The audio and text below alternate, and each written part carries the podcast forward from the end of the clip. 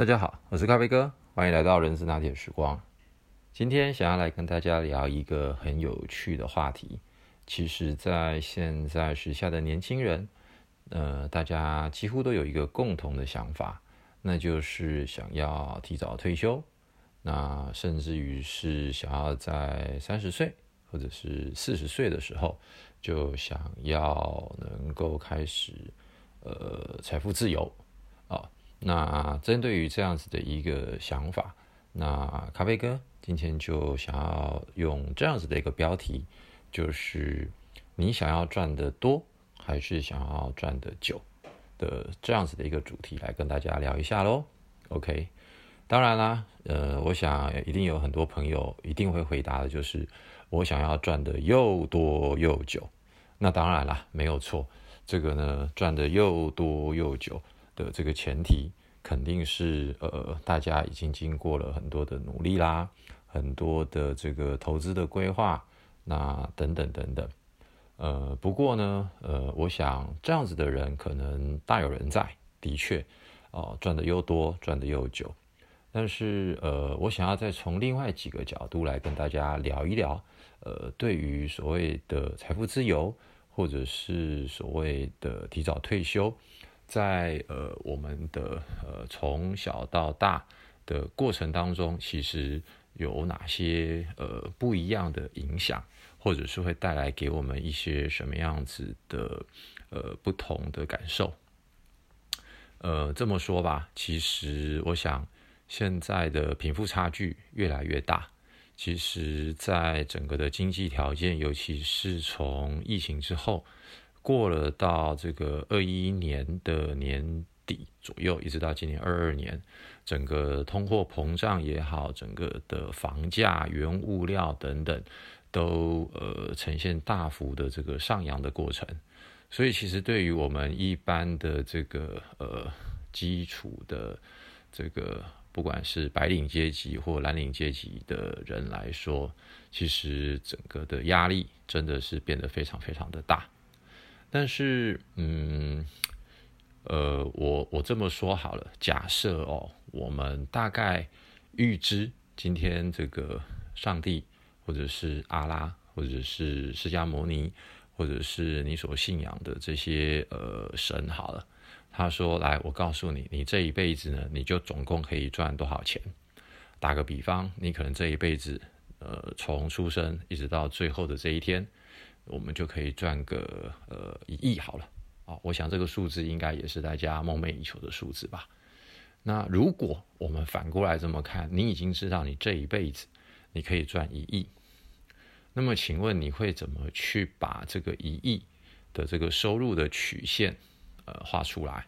打个比方，比如说从我们二十二岁好了，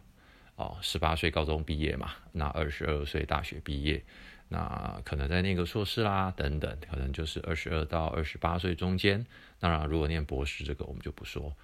那我们就假设从二十五岁开始好了啊，二十五到可能你想要工作的是三十岁就退休，四十岁就退休等等。你会希望这个一亿，你会希望是在第一个五年、第二个五年，还是呃第三个五年，你就可以赚到这个一亿？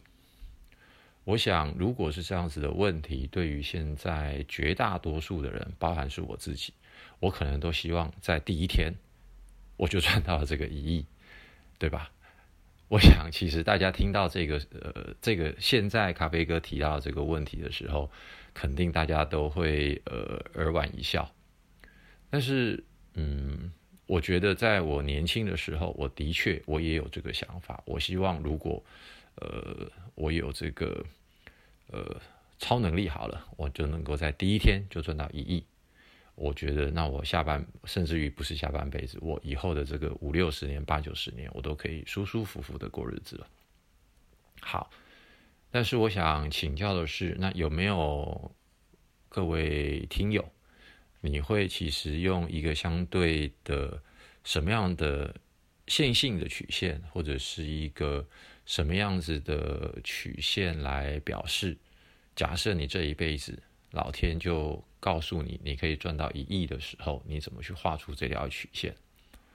其实这个话题坦白说非常的有趣。那我觉得从几个角度来看，第一，如果我们在第一天就赚到了这个一亿，其实我们应该要思考的是，呃，它绝对不会是天上真的就掉下来一个一亿，而一定是你做了某些事情，哪怕是你出门捡到了一袋钱是一亿，然后没有人来认领，过了一段的法律的这个效期之后，这一笔金额就归你。那也是因为你出门去捡到了这一笔，呃，一个行李袋的一亿的这个现金，对吧？所以呢，我认为绝对是因为我们做了某些事情，会让我们在第一天就赚到一亿，或者是呃，在我们出社会五年或十年之后就赚到了这个一亿。可是呢，各位有没有思考过一件事？如果这是在我们非常年轻的时候，可能是三十岁或三十五岁。或者是四十岁的时候，其实我们往后假设我们用平均余命，现在大概男生是到七十八岁左右，哦，呃，七十六或七十八之类的，假设叫八十。那假设我们在四十岁就赚到一亿的时候，我们后面的四十年，你会怎么去规划你的人生？我相信到这个时候，可能有很多的朋友会说。其实不用规划，因为我早就有太多太多我想要做的事情，我想要去呃实现，我想要去呃逐梦踏实。而这个时候，其实我个人经历过这一段时间，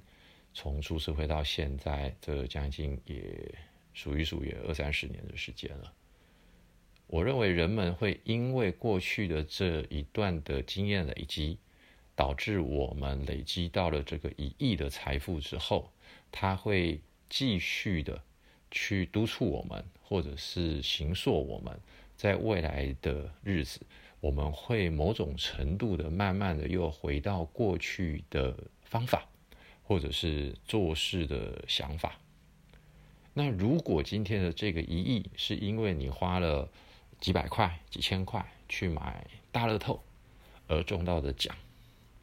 其实我们也都看过很多的新闻嘛，往往这些天上掉下来的财富，它怎么来，其实很容易就怎么去，而且会可能去的更，呃，更更快速，而且会导致我们整个的人生的变化会更大。所以，其实咖啡哥今天想要跟大家聊的这个话题，不外乎是。呃，因为我们在整个的职场的过程当中，